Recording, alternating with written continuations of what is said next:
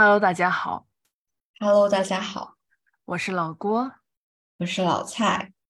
欢迎大家在一个周五的夜晚听我们录一期一锅好菜。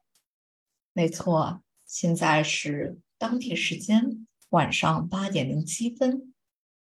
是的，我坐在新加坡曾经老蔡的房间，我坐在重庆曾经我奶奶的房间。OK，差不多了，那我们已经聊完了，这一期就可以结束了。笑死！哎呦，其实我觉得，嗯，有挺多可以跟跟你一起分享聊的。来吧，来吧，我准备好了。我我又没有，哎，对哟，呃，如果听了上几期播客的同学，大家应该知道，就是老郭最近一直在坚持锻炼嘛。嗯，对，然后由于我不太能记得我们上一期聊了什么了，所以我可能会说重重复的话。对，就我大概给大家分享一下我的健身流程是什么样子的。我一般是在 开始 auto play，嗯，就是老郭的健身流程呢，就是先下午五点多钟的时候，我和我们实验室的小师姐，还有另外一个师兄，我们三个人会一起去离我们实验室特别近的一个健身房。那个健身房呢不算很大，但是它很新，所以我比较喜欢去那个，因为它嗯、味道比较好闻。我之前也去过别的我们学校大一点的健身房，就是那种器材特别丰富的，可能有一半的器材都不会使用的那种健身房。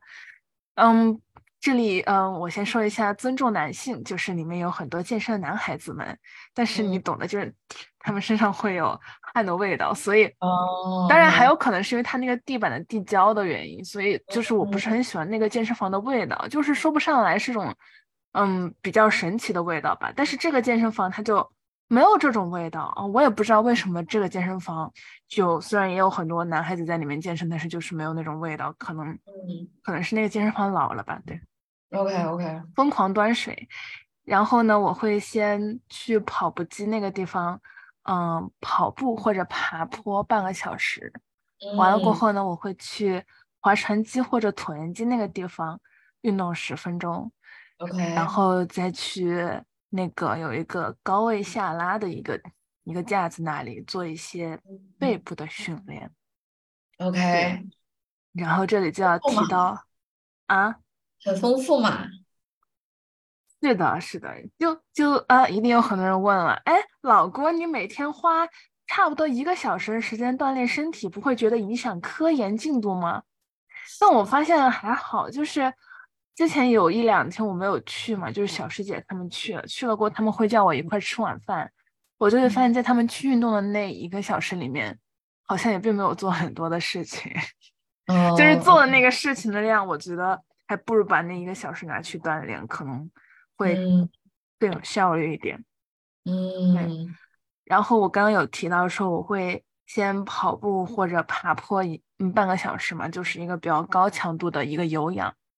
嗯，然后最近呢，嗯，就上一次我们跟那个 Ian 他们的那个群里面，他们不是分享了一些 K-pop 吗？嗯对吧？嗯然后我本来是一个不怎么听 K-pop 的人，但是他们那天推了那个 list 过后，我就边听那个里面的歌边跑步，发现它有点像一个，有点像一个兴奋剂，就是它会让我跑步的整个过程非常的有动力，就我很喜欢踩着它那个 K-pop 的节奏跑。哦嗯，OK，有没有印象非常深的曲目？哇，那肯定是有的呀！给大家推荐，呃，当然我不配推荐，因为我听的那个我听的 K-pop 还是太少了。但是就是从我这个，嗯、很多人都很多人都觉得我是一个 K-pop 文盲的一个角度，给大家推荐几 首，就是就是作为一个纯纯的外行觉得非常好听的歌。对，我现在打嗯开了我的这个 list。我很喜欢的一首歌叫做呃是 I.V.E 的一首歌叫叫 Kishi，叫 K 呃叫 K I T S C H，是一个、哦。对对对对对，它它里面唱的是什么 Nineteenth Peach，大概就是表达说，哎，他们虽然很年轻，但是，嗯，但是怎么了？但但他们很享受他们当下的那个年纪，这是我的那个的理解。因为这个单词它本身的意思是比较媚俗的艺术作品吧，就感觉他们用这个词来进行一个一个反讽和一个有一点像自嘲那个样子，就说，哎，我很年轻，但是我。的这些又怎么样呢？就即使你们觉得他媚俗，那又怎么样呢？对吧？嗯，就感觉还是挺有那个，就是还是挺挺激励人的。是是，对。然后还有几首歌是呃，G IDOL 的那个 Tomboy 很有名，你肯定知道。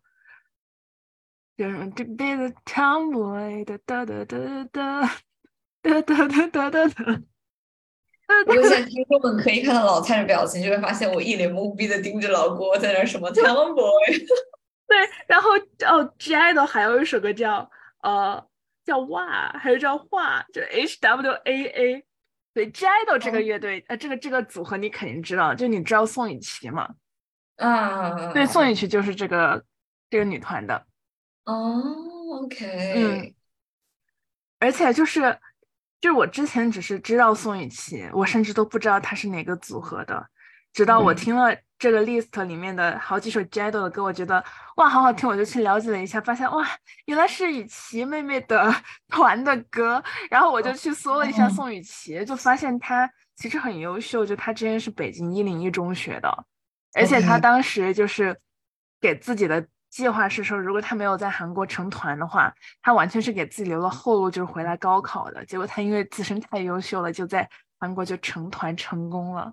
他是九九年的，他跟我们一样大。哇哦，嗯，而且他的那个声音不会像他的外表来说非常甜美那种，我觉得他他的声音是一个比较比较厚实的，就有点像女中音的那个一个音色，所以在整个团里面会特别的特就很特别。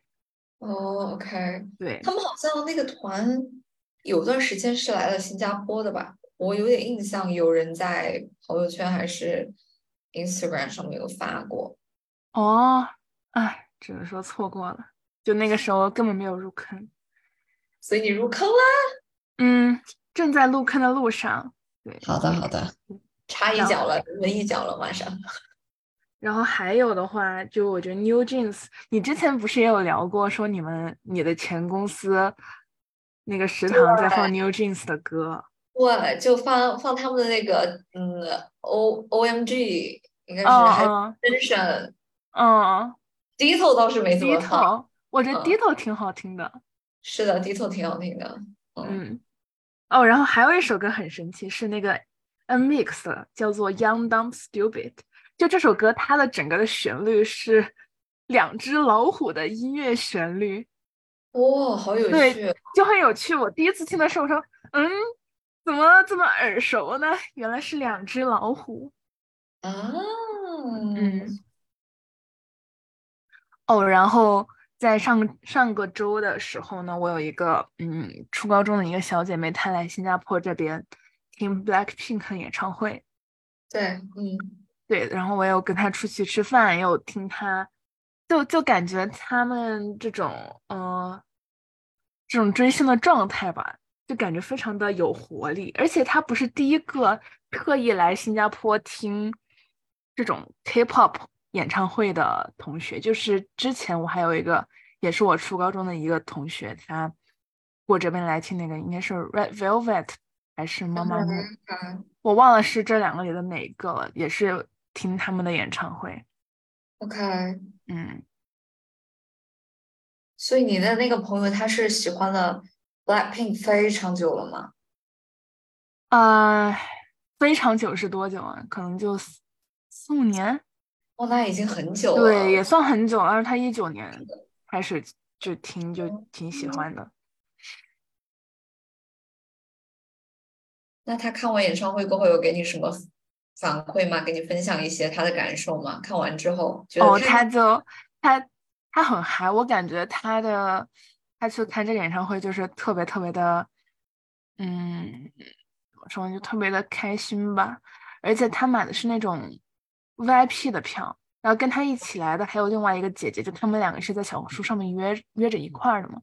然后那个哦姐姐买的还不是 VIP 的票，但是那个票都已经要两千多人民币一张了，而且当时他是要找黄牛买的，然后那个黄牛他只能两张两张的卖，就说单张不好卖嘛，所以他是两张一起买的，买了过后那几天还在，就我还帮忙发了朋友圈说出一下那嗯张票，对 OK，然后我那个朋友他不是 VIP 的票嘛，他就是下午大概三四点就可以去看 Blackpink 的 Pink 的彩排。对，这种好独特啊。对，就上次上次那个来听 Red Velvet 他们那个妹子也是，她也是下午的时候去听了那个彩排。哇，好神奇！就是我不知道这是韩国那些艺人他们的一个一个很常见的一种安排，还是怎么样的？因为我听的演唱会基本上都是欧美的歌手嘛，就是从来没有对我彩排的时候，观众可以进去，就是看到艺人，然后也听他们唱歌这样子。对对对，而且他们虽然是 VIP 的票嘛，他们 VIP 那一区域都是站票，就是他会根据你的票的区域按批把你们放进去，但是放进去之放进去之后呢，你的位置是要靠自己抢的。所以他说他们那个区域有一些本来本来会在靠后面一点区域的粉丝，就是抢到前面去站。是的，是的，这个这个特别的，我特别能感同身受。就是之前我去香港看 One Direction 的演唱会，当嗯时你呃，我买的基本上是也也是 T 台的两边的站票区，但是他会在你的那个 ticket 上面给你印一个你的编号。我当嗯时记得我是一百多号，就是一百多号算是很近的了。嗯，嗯但是他放的时候也是，比如说按五十个五十个，就是先放一到五十，然后五十一到一嗯百这样放。嗯然后他那个放的时候，真的像脱缰的野马，你知道吗？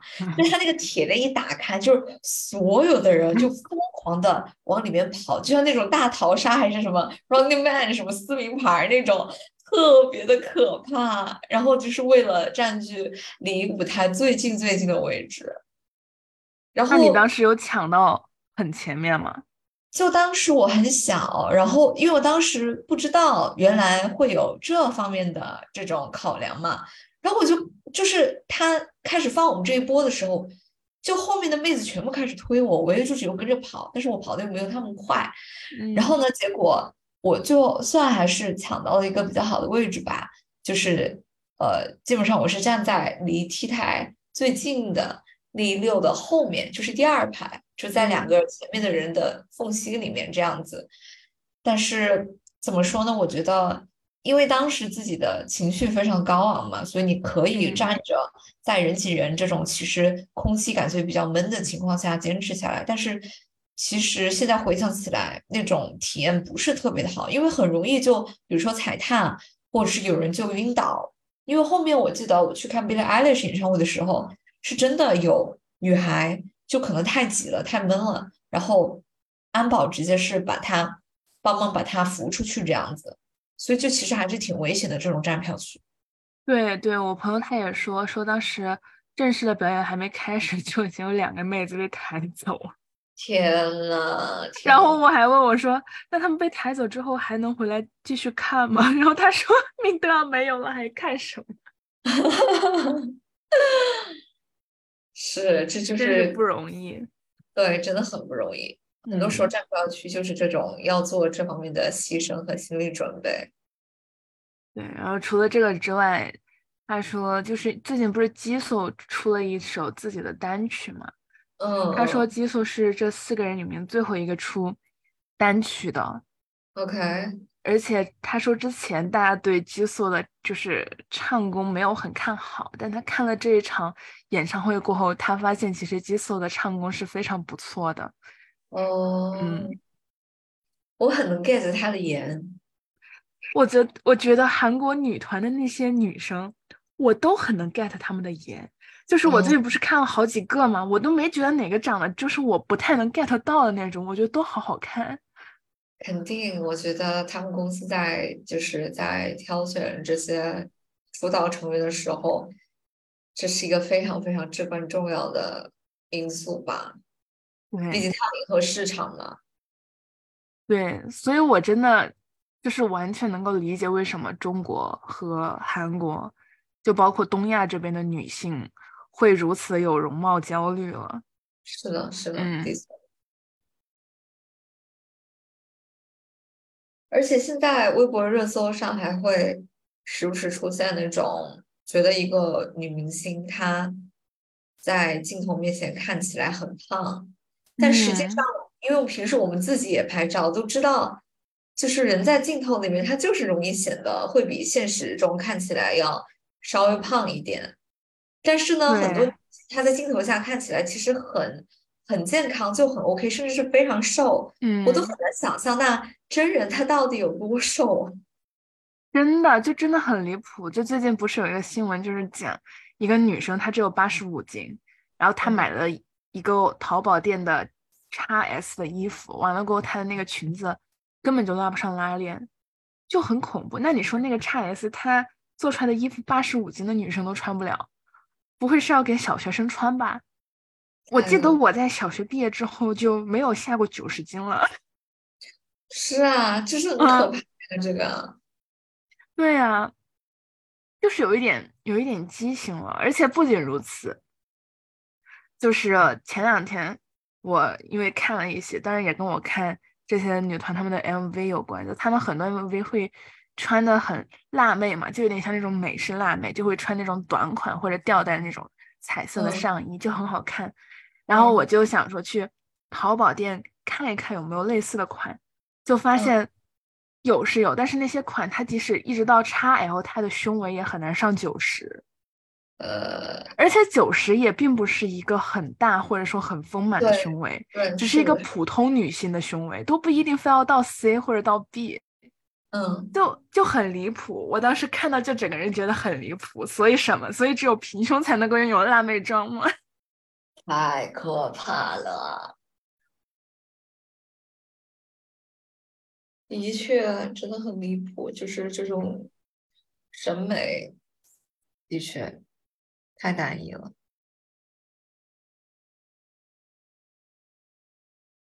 然后说回你锻炼呢，哦，对，就是我听了，嗯，大概的逻辑就是我通过锻炼听 K-pop，发现 K-pop 可以成为我锻炼的一个兴奋剂，然后听了 K-pop 就去了解了一些女团，然后了解了嗯这些女团后呢，又和我曾曾经初高中的好友在新加坡因为 Blackpink 重逢，嗯 这是一个逻。Link 的妙啊！这一天真的，那天晚上，社交媒体上全是 Blackpink。嗯，真的，我就是看朋友圈觉得，嗯，已经已经差不多比较够了。对，差不多够了啊。就是我感觉我们跟大家一起看了。嗯嗯嗯，哎呀，我好希望 Taylor 可以来新加坡开演唱会，他他官宣了亚巡了吗？还没有。还没有，还没有。他现在是还在巡演对吧？欧美那边。是的，根据一些看到的新闻，应该是这样。嗯，你在吃啥？我在吃，我在吃葡萄干儿。嗯，哎，对了，你是不是对 super food 特别了解呀？也不是特别了解，怎么了？想了解一下。你这个刚好，你问这个，我刚好昨天晚上，前天晚上嗯听了一个播客，嗯，就是讲 super food 的，嗯，就是打个比方，像巴西莓、阿塞博、嗯。阿塞 berry，然后巴西莓和奇亚籽，你把它放在中国，大家就觉得哇，它是嗯。super food。但是你知道中国的枸杞放在欧美，欧美人觉得哇，这是 super food。哎，你说这个，我前两天看 Redmart，就是新加坡呃那个类似淘宝也类似淘宝一个软件上面的一个网上超市嘛哈，他嗯，把那个枸杞真的是放在 super food 里面的，我当时看到都惊了，就是我在里面搜那个 super food，我搜出来有一袋儿上面写着枸杞，嗯，然后他表达意思就是说，可能的确就是从营养学的角度上，这些被称为嗯。超级食物的食物品种，它们自身携带的一些，比如说微量元素或者是维生素，相比普通的不是超级食物的食物会多那么一些。但是实际上，只要你吃普通食物，注重营养搭配，其实根本就没有必要花那么多的钱去额外买那些所谓更加高贵的超级食物。就是里面的确还是有一些，也不说智商税吧，就是这种商业包装在，就是把这个溢价抬得很高。嗯，这只要你平时好好吃正常的饭，然后注意搭配的话，其实根本就没有必要去花那个额外的钱买很贵的 super food。对，就我为什么突然要跟你们 super food 呢？因为这也跟我最近一直在去健身房有关系嘛，就我会经常在。小红书搜跟健身相关的资料，然后他就会推，就说什么帕梅拉会呃说什么他早饭吃 super food 在那个隔夜燕麦里面加，因为我最近也在吃隔夜燕麦，嗯嗯，但我觉得就是如果你在隔夜燕麦里面呢，能够顺便哎加那么几勺的话，好像也没什么。然后我就看到了一些帖子，有一个帖子讲的内容跟你说的很像，就说。Super food 就是超级食物，就像超级市场，就是 supermarket。嗯，就它这个 super 加在一个名词的前面，它就是有有有存在那种市场营销的味道在里面，是的，就是一种营销的词汇。是的，是的。然后呢，但是我还听到有一些人就是写到说，嗯，就是 super food 的出现还有一部一部分原因是因为，如果你去买，就是能够给你提供，比如说同样的。呃，花青素含量的这么多的巴西莓的话，需要的价格会比你买 super food 的巴西莓粉的价格会更高。所以，所以，比如说你觉得买巴西莓，然后或者说买什么羽衣甘蓝呢会比较贵的话，你就可以选择去买 super food。它的那个单位就是你摄入的这些什么维生素啊、什么维 C 啊这些乱七八糟的东西的单位价格会。更低一些，对，但是它很难吃。就是如果你单纯的兑水的话，像什么卡姆粉，就说很难喝，很难喝。我看到有个帖子，下面的人全部在分享说怎么喝卡姆粉才不酸。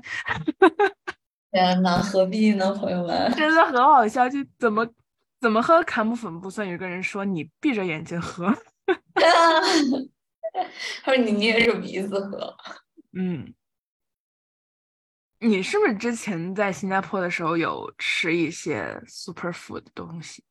其实没有，就是纯粹我可能唯一吃的就是有时候点外卖，因为我很喜欢吃那种奶昔状的，但是我又不怎么喝牛奶嘛。然后我觉得那个阿塞布是很就是很甜嘛，就当甜品吃。啊，我也是，偶尔吃这两块。但是那个东西的确也不便宜，所以我也不是说经常。我已经很久那个 ball 确实。对，那个 ball 确实有点贵，就它，就它那个一小碗要六七刀嘛。对，就是我不会专门的吃 super food，就是买来自己备餐。我备餐都是吃的很平常那些东西。嗯，那那个亚麻籽算是 super food 吗？被称为是 super food，但你就把它当成是一个普通的东西，我觉得也不为过。嗯，那你当时，你当时买亚麻籽是为啥呀？它可以干嘛呀？我其实当时买亚麻籽是因为我之前有一段时间吃过纯素嘛，就是我想试试尝试纯素，然后我当时就是在油管上面看一些营养学 YouTuber 或者是素食的美食博主的 YouTuber，他们做饭就很多人就做这个，然后就说他会提供一些优质脂肪，然后它又没有什么味道，然后呢我就他们就相当于完全是照搬他们的食谱来做。然后吃着吃着就习惯了，嗯，就一直在吃。这样，嗯，对的，对的。但是我现在也没有吃全素了。然后我觉得，我现在对 superfood 的理解，就是我觉得它的确有一部分市场营销的味道在里面吧。只是我之前吃习惯了，所以就一直啊继续着这个习惯把它吃下去。因为一般买一包就是两百克就可以吃很久。对，它就是这个样子。对对对对对，我最近不是一直在吃那个隔夜燕麦嘛，然后我不知道是隔夜燕麦的原因，还是因为坚持锻炼的原因，就是最近这一个月，我觉得我的皮肤状态会比之前好很多。就很神奇。但是我不知道说是健身的呃帮助更大呢，还是因为因为我那隔隔夜燕麦里面我加的东西还是挺丰富的嘛，就里面也有什么蓝莓啊、草莓啊、芒果啊、香蕉啊，还有那个青汁粉，还有燕麦啊、奇亚籽啥的。嗯，我觉得应该是都会有一点作用吧。我感觉它应该会同时受到你的饮食以及运动的影响。对，而且还可能跟是哪一个起的作用，因为人的身体是一个生态。确实是这样，最近一直在尝试和老蔡一样健康的生活。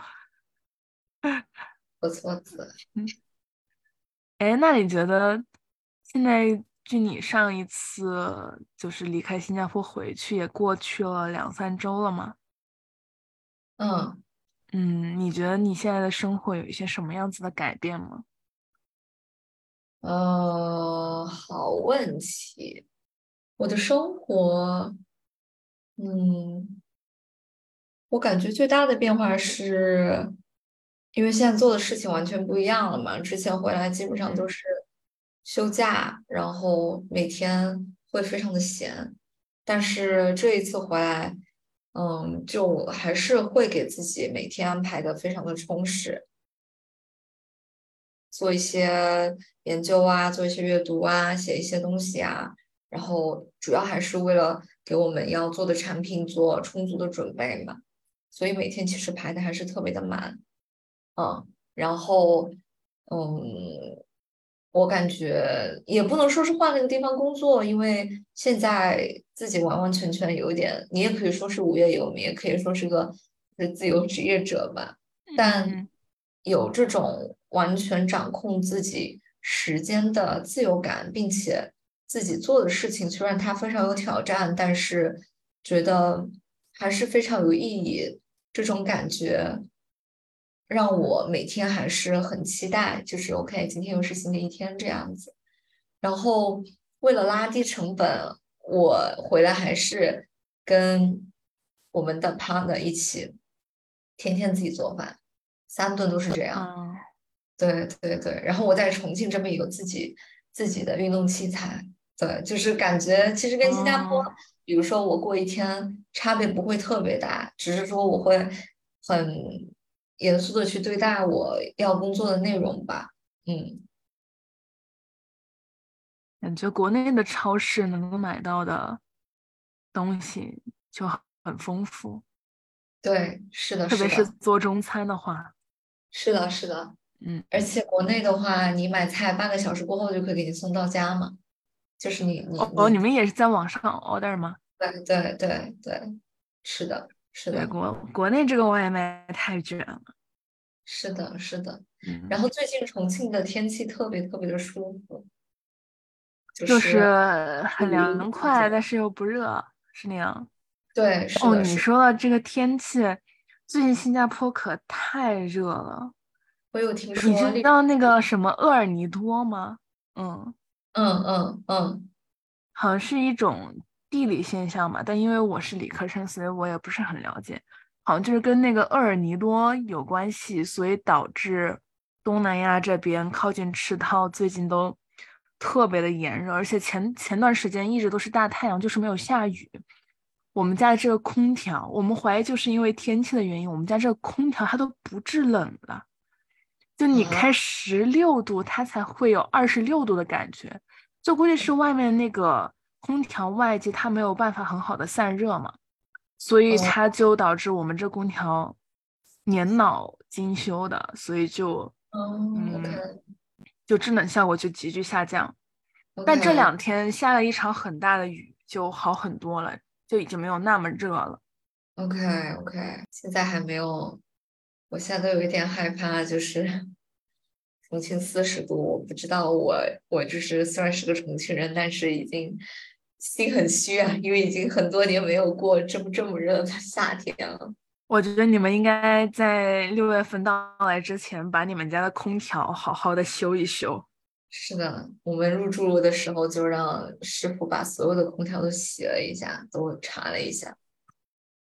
对，而且去年的时候，重庆不是因为气温特别高，而且一直没有降雨，很多地方都失火了。就是小区里面，就之前我记得是有一个小区，他们的空调外接是太老了，然后电路老化就失火了。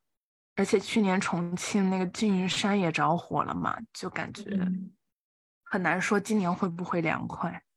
对，是的，是的。嗯。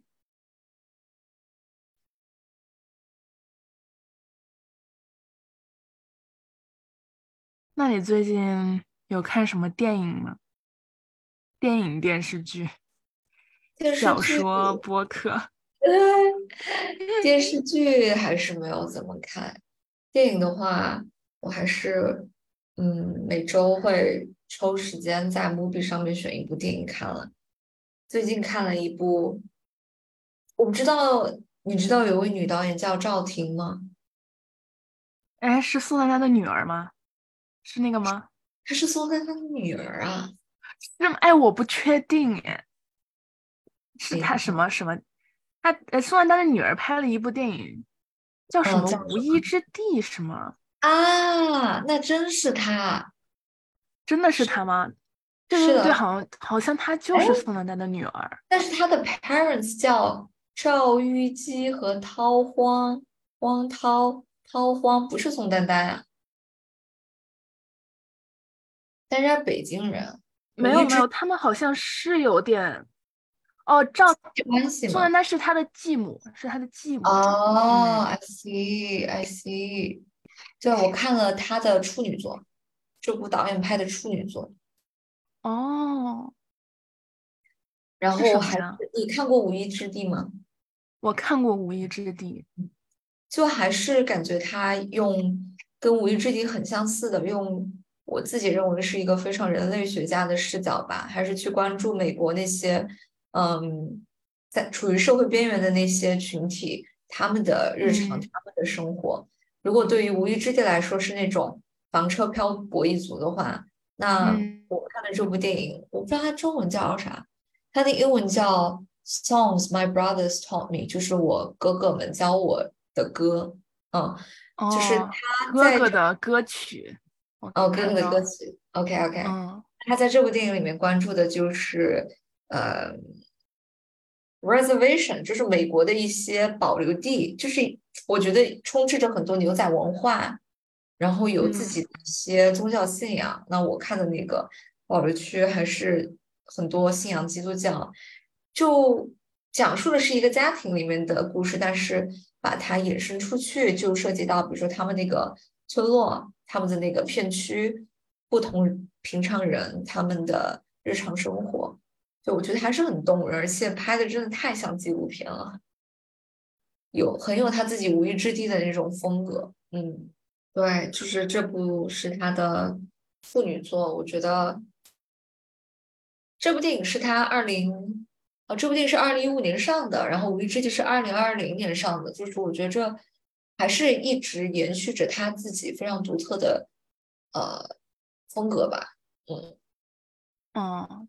对我当时看《无依之地》的时候，我觉得你刚用的那个词很妙，就像个人类学家在做观察，就很像，很像一部纪录片。是的，是的，就是很真实拍的。对，嗯，是的。对我最近看了一部，前段时间有在国内院线上映的有点科幻题材的伪纪录片，叫做叫做。宇宙探索编辑部，你肯定听说过吧？没听说过，嗯，对对对，它前段时间还挺火的，嗯嗯，是，对对对，然后这这部电影的那个拍摄地，它主要是在四川大凉山那边，因为它这部剧的那个主演就是饰演孙一通的那个人，他叫王一通，他是四川宜宾人，所以我看这部电影的时候，就是有一种特别的亲切感。因为它是伪纪录片嘛，讲的是，呃，宇宙探索编辑部是曾经在八九十年代国内很火的一个杂志杂志社，但是因为现在这种报刊杂志的日益衰败，然后网络呃媒体的日益兴起，导致他们杂志社不太能够接得接得开锅，就是购买他们杂志的人也越来越少，甚至都有一点交不起水电费这个样子。但是这个杂志社的，嗯，算是最早的那个主办人吧，他是一个非常非常忠实的呃。宇宙爱好者就是他一直在疯狂的探索宇宙的声音，想要去找寻外星人的存在。就比如说，他会通过看这个电视机上的那个雪花的呃异常波动，去感觉到自己接收到了外星的信号。嗯，然后直到有一天，他听说在四川的有一个村子里面有人发现了外星人，他觉得这可能是他最后的机会了。就是为了自己的杂志社最后的一个机会，就想去那边看一看，去找外星人，然后就遇到了那个叫孙一通的人。孙一通他就是他父母双亡，就整个人特别特别特别的惨，但是他好像并不觉得自己很惨。然后当时为什么说那个地方有外星人呢？是因为他家门口有一个石狮子，石狮子里面呢有一个石头。然后就说，突然有一天，有一束白光闪现，然后看到那个石狮子旁边有一个发光的人。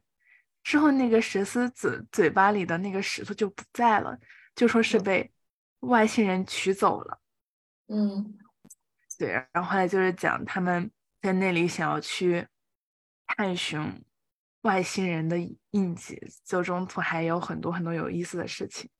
而且孙一通他在这部电影里面呢，还算是一个诗人，就他会在广播站那里念一些自己写的诗之类的。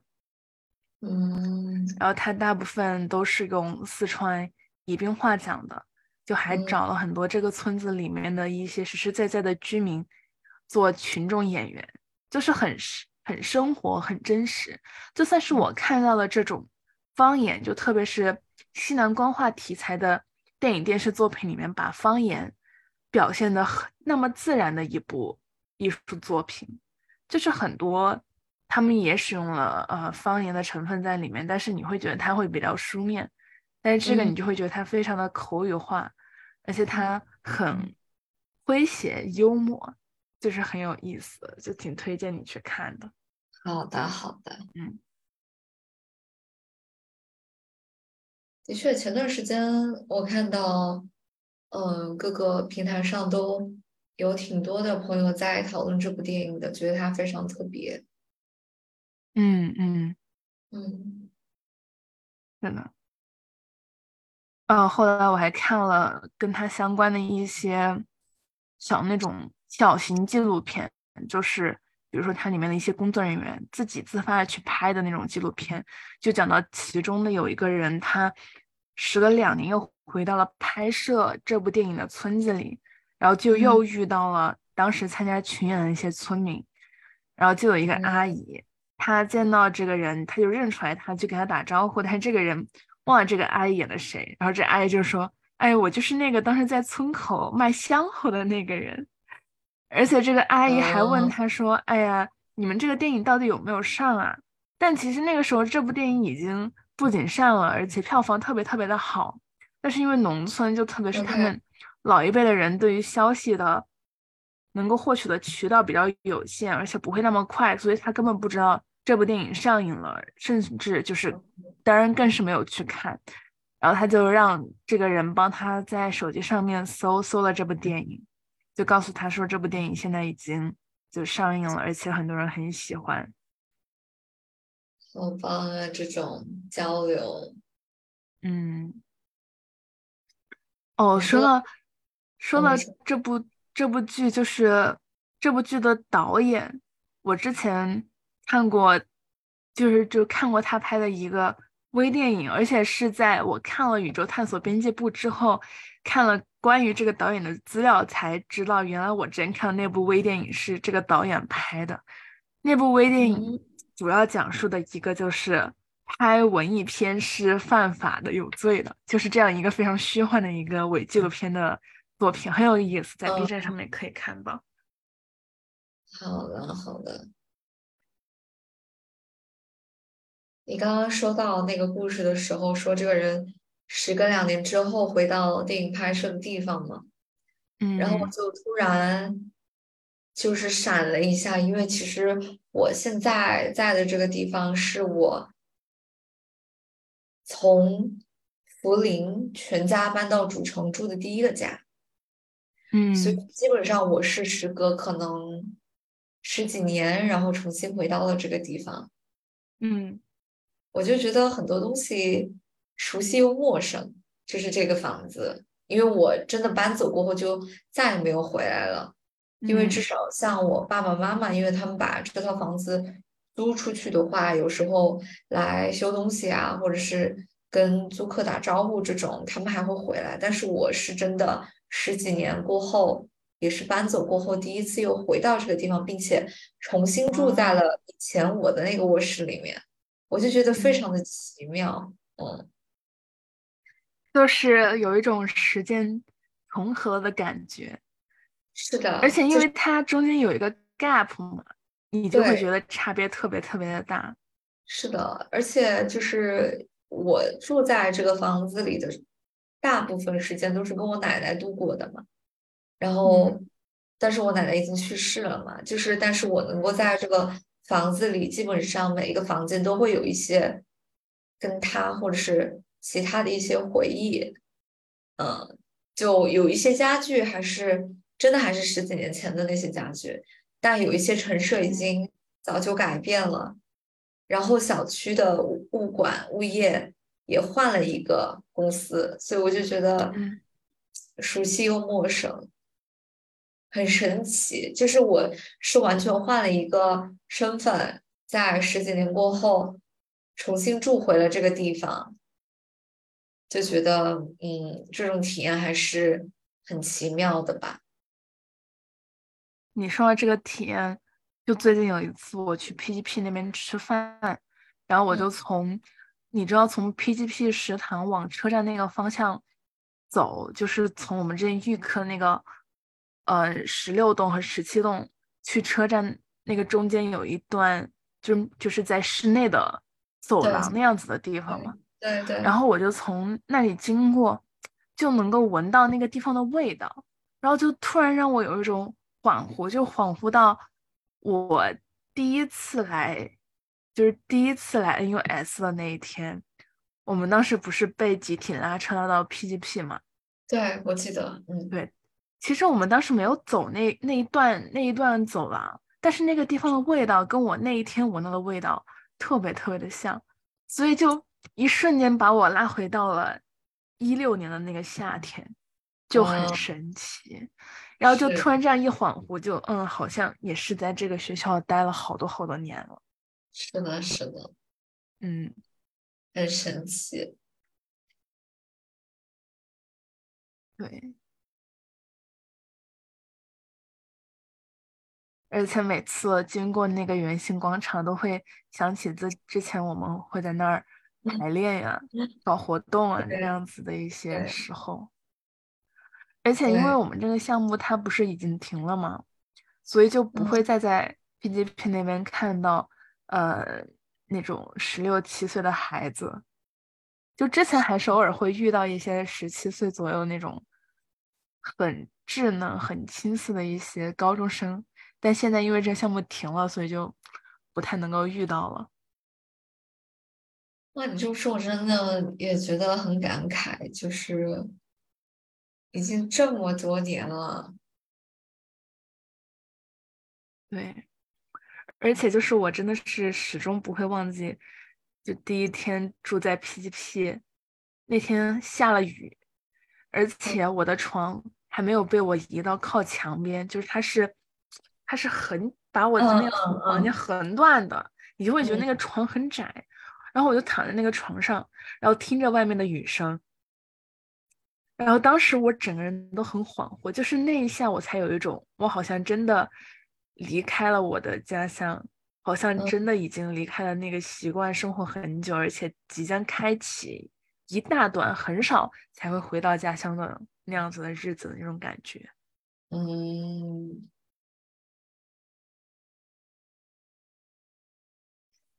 其实你这么说我倒觉得很神奇就是如果让我来回想的话我真的很难想到一个就可能对我来讲，没有一个突然的那一个瞬间，或是那个场景，让我觉得啊，这是一个非常大的一个阶段和一个转折点。但是不得不说。可能更多的感觉是周围的这一群同学，就是跟我在重庆，呃，相处的那一群同学，大家的风格、大家的特质，感觉就是完全不一样。就可能就是这种会让我，可能更多的是这种人跟人之间的不一样，会让我感受到非常大的一个差异感吧。嗯，对。就是我也我有这样子的感觉，就感觉我之前重庆关系最好那批同学，然后再和我们 S M Two 的这些同学，再包括后来读本科关系很好那一群同学，就这三个群体之间都是有很大的不一样的，但是他们内部他们的内核却又很相似。就对对对，就是他们自己跟自己之间，就比如说我们 S M Two 的同学。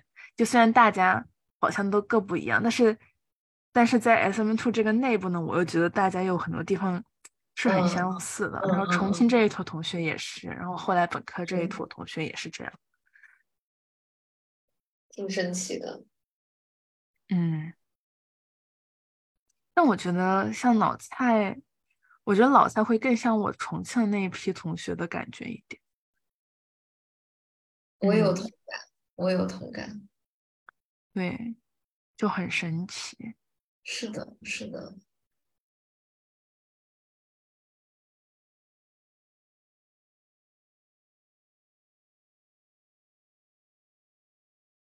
可能我最近在想的一个问题也是，就是感觉，比如说我们离开呃国内，然后来到新加坡，展开了自己人生非常重要的一个阶段。嗯，然后可能对我来讲，现在他又进入了一个很微妙的一个 gap 吧，就是我又从新加坡又回来了，嗯。嗯，就是有一种我也还在观察和探索的感觉，就是离开又归来，离开又归来，在这个你土生土长的这个环境，你生长了这么长的时间，然后你到了一个全新的环境。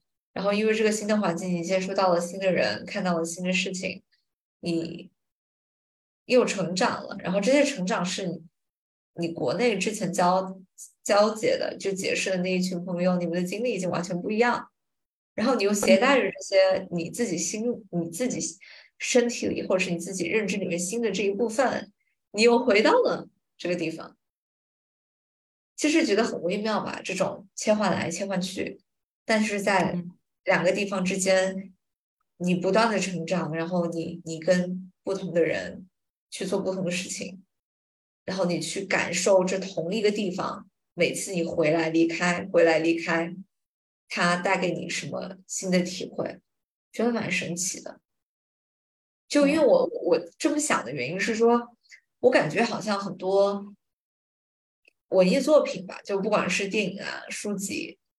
还是很多我们听到的故事，可能很多故事是说这个人他最终选择离开了他的家乡，然后他选择完全一个新的地方定居了，然后他从此就继续他的人生。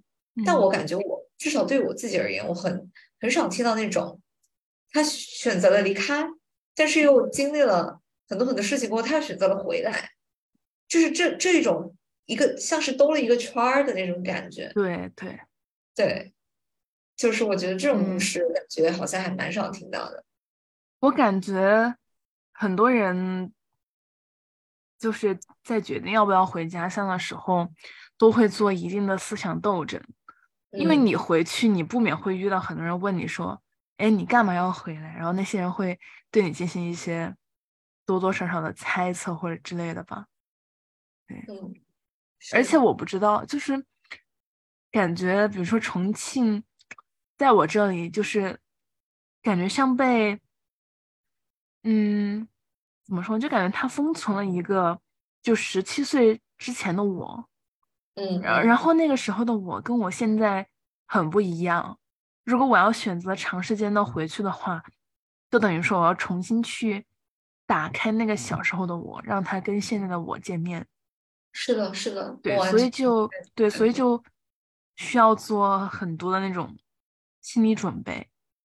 是的，就这个完全很完美的符符合了我刚刚说的，我现在在这个房子里的体验嘛，就是因为我比如说坐在我现在以前奶奶的卧室里，我就想得到很多我几岁的时候的那个场景，嗯，然后就像是我跟那个小女孩重新见面了，就是完全很奇妙的感觉，就是那个人他是我哎，就是他是那个小时候的我，然后就有非常非常多。伤心的，呃，开心的，幸福的，温暖的，失落的，很多很多很多各种各样的情绪，各种各样情绪背后发生的故事，那些场景就在我的脑子里面还原。嗯，就可能是那种去面对这个故乡，它在你最早期的那个阶段，在你心里种下的一些东西，现在你又又需要面勇敢的去面对它的那种感觉。嗯，对，所以这就让我想到，就我之前很喜欢有一部电影嘛，叫做《只有云知道》，是黄轩跟杨采钰演的。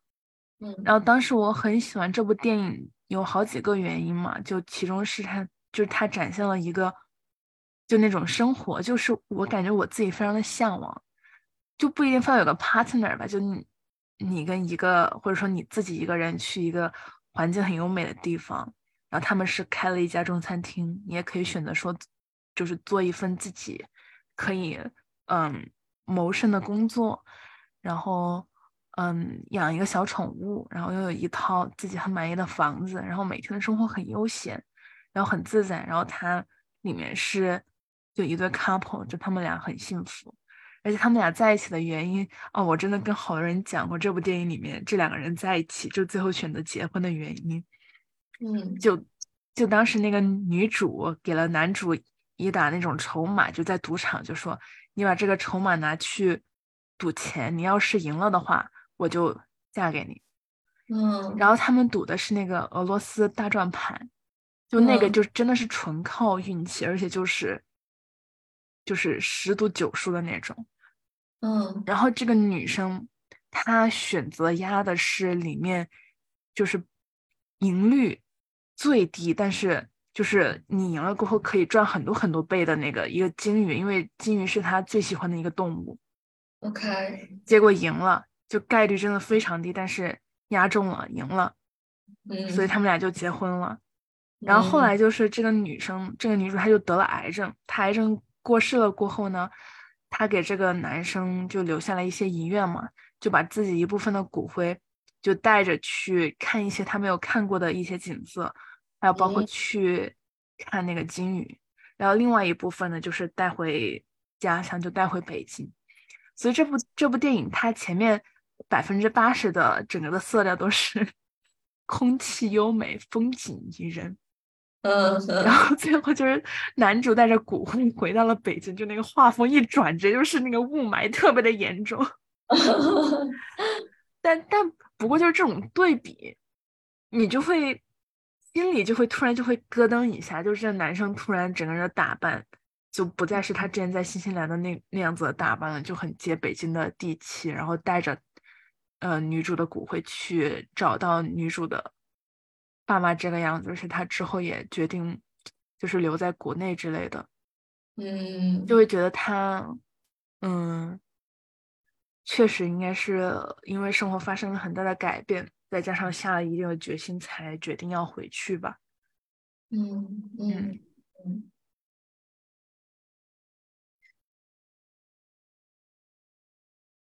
这种故事的确，我觉得。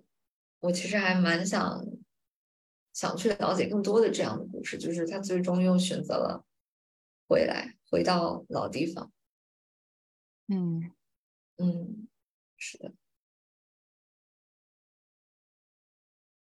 我们周围我认识了，就是早年出国留学的人，大部分都是我们的同龄人，就是 大家都还没有，大家都还都还没有回去。是的，还有比较探索的阶段嘛。对，还有比较早期一点，就是我们老家，就我爸爸的一个，应该是我奶奶那边的，有一个跟我爸爸同辈的一个叔叔，然后他是一直在英国那边开中餐厅，而且全家都在英国。嗯，对，然后我就知道，就是我这样听他们摆一些各种各样的故事嘛，就知道那个叔叔他们一家就真的很少回国。就可能三四年才回家过一次年，或者回家一次。嗯，就那一年好像是就是那个叔叔的爸爸过世，然后他们一家才时隔很多很多年回去那一次。OK OK，我当时听到还觉得，就是怎么会有人这么多年才回一次家呢？或者怎么会有人这么多年过年都不回家呢？Until 我自己已经六七年没有回家过年了。期待你回国。是的，哎，给你讲个有意思的事儿。就那天我去健身房嘛，就我村那个健身房，他先要刷卡，就刷我们学生卡，然后那里会每天会有个阿姨守在那里 看着有没有刷卡。然后他那天看到我，他说他。早就想问我手上戴的这个红红链链，就是在哪儿买的？就这个红绳儿，就上面不是还有两个就是金子的小玩意儿吗？就一个是兔子，一个是祥云。嗯，然后他就说我可以看一下吗？我就给他看，他就说是在哪儿买的？我就说在周生生买的。我说在中国的周生生买的。然后他说哦是在中国吗？他说她老公最近快要准备去中国，他说他能拍一下给她老公看看。嗯，能不能让她老公帮她买？我说好啊，好啊。然后他说：“哎，重庆有卖的吗？”我说：“哎，你怎么知道我在重庆买？” 然后她说：“她老公准备去重庆，没有，她只是因为她老公准备去重庆。”我说：“太巧了，我这个就是在重庆买的。”太巧了吧？对，真的太有意思了。是的，太有意思了吧？好有意思。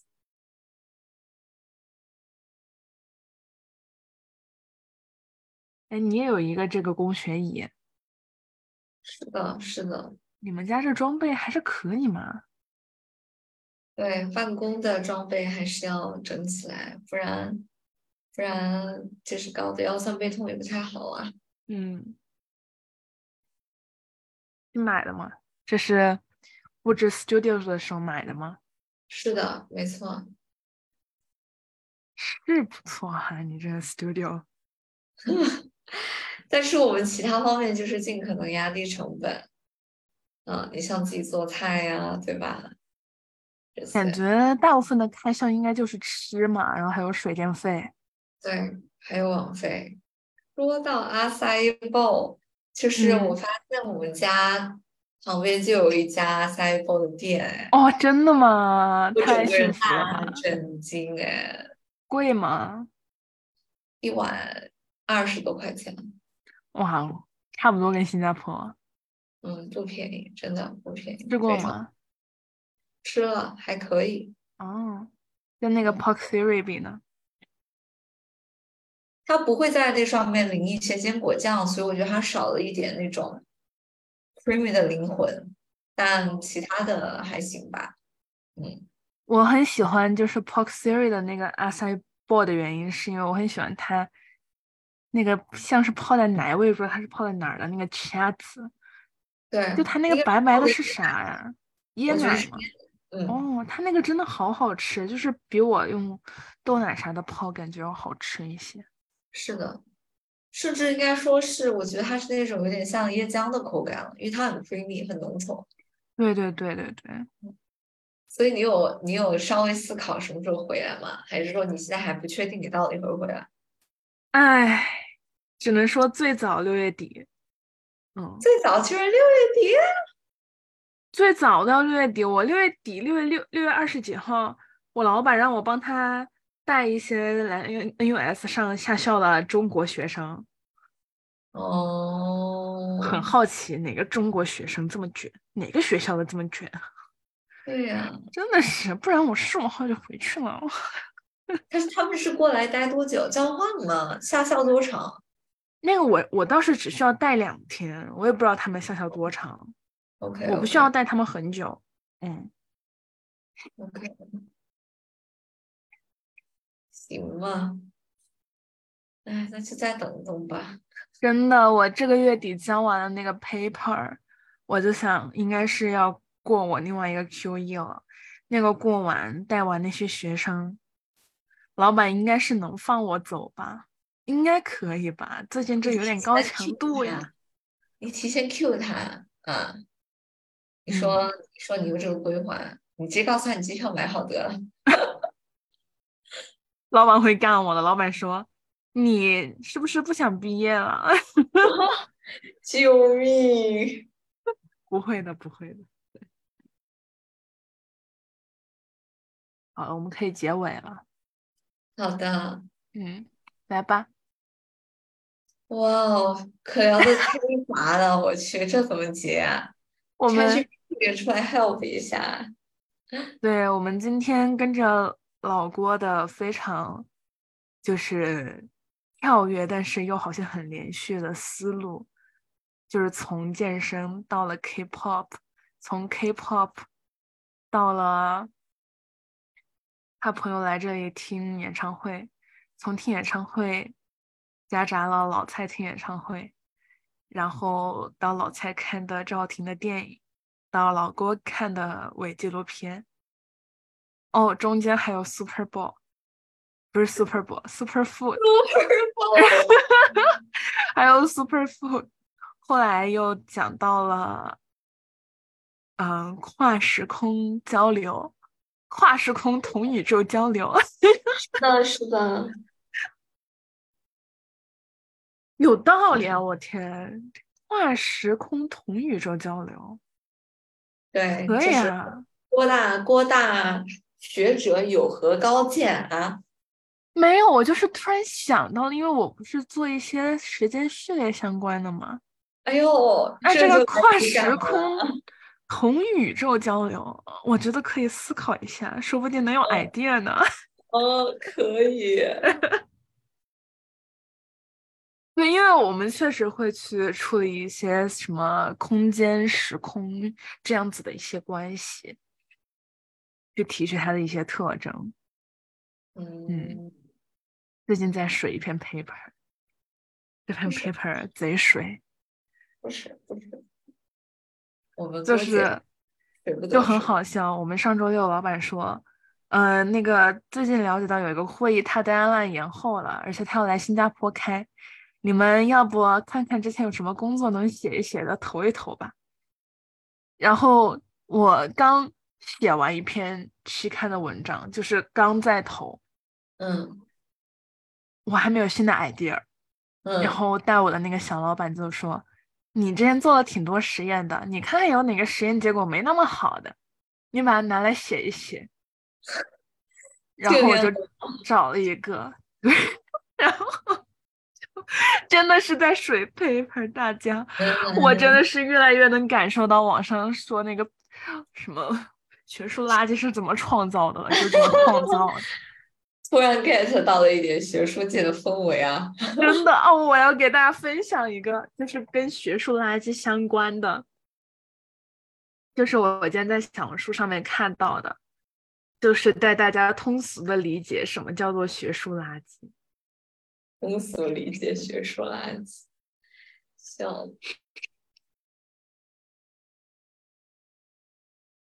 这篇小红书的题目叫做“知乎神人回答：论学术垃圾是如何产出的？”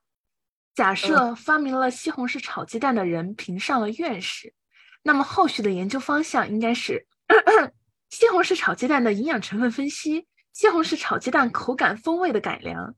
批量炒制西红柿炒鸡蛋的方法，西红柿炒鸡蛋的标准化生产与灌装工艺，在地三鲜中加入炒鸡蛋对口味的影响，土豆炒鸡蛋的可行性分析。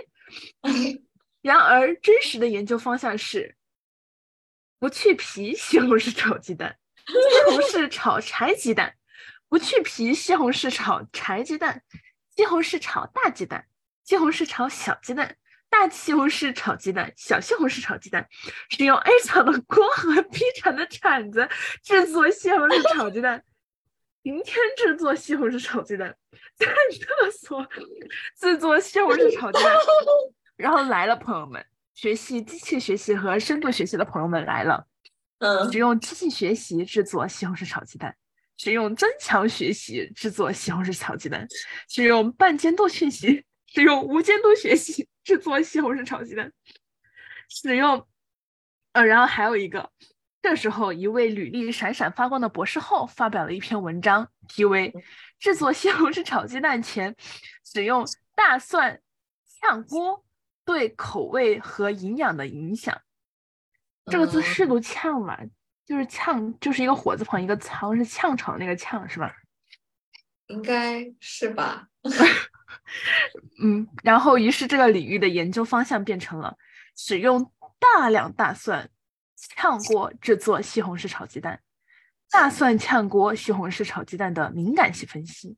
使用生姜炝锅制作西红柿炒鸡蛋的可行性分析，使用料酒、使用香蕉、使用馒头、使用皮席炝锅制作西红柿炒鸡蛋的可行性分析，使用机器学习、增量学习、增强学习、半监督学习、无监督学习、贝叶斯原理、马尔可夫链、蒙特卡洛方法制作大蒜炝锅西红柿炒鸡蛋。然后还有一个是使用。呃，如那个那个研究题目叫做“如何利用神经网络辅助，在西红柿与积碳二元体系中，通过闪 示真空裂解，使钙钛矿在石墨烯基底上构建量子比特。”然后评论是：“我是审稿人，看着这个题目，我都得让你过，因为拉 满了。他们那个做怎么环境的呀？做材料，他们说。”要是不知道怎么发 paper，就在里面加入钙钛矿就可以了。哦，然后要么就是加一些石墨烯，就像所有领域都在加神经网络一样。所以说这个题目真的是 buff 拉满，笑死！我觉得我好像懂得了精髓了，真的太搞笑了。我今天看了这个，我觉得讲的真的是太通俗易懂了，同时觉得自己自己又被又被骂了。笑死！好吧，朋友们，在一声欢声笑语过后，快乐的时间总是短暂的。是的，是的，我们又进行了一次闲聊。是的，今天这一期怎么说呢？嗯，就是一整个的，嗯，我看你要说，就是一整个的，嗯，大禹治水。什么叫大禹治水？是说我们太水了，然后被一个叫大禹的人给治了吗？治了一下，新理解大禹治水。对，心理解大禹治水。好吧，那我们下期再见。再见，拜拜。感谢大家的收听，我们的播客可以在喜马拉雅、小宇宙、Apple Podcast 收听到哦。有什么问题可以在微博“一锅好菜局”局是警察局的局，邮箱“一锅好菜 at outlook.com”，一锅好菜是拼音，还有 Tape 提问箱给我们留言。我们下期再见，拜拜，拜拜。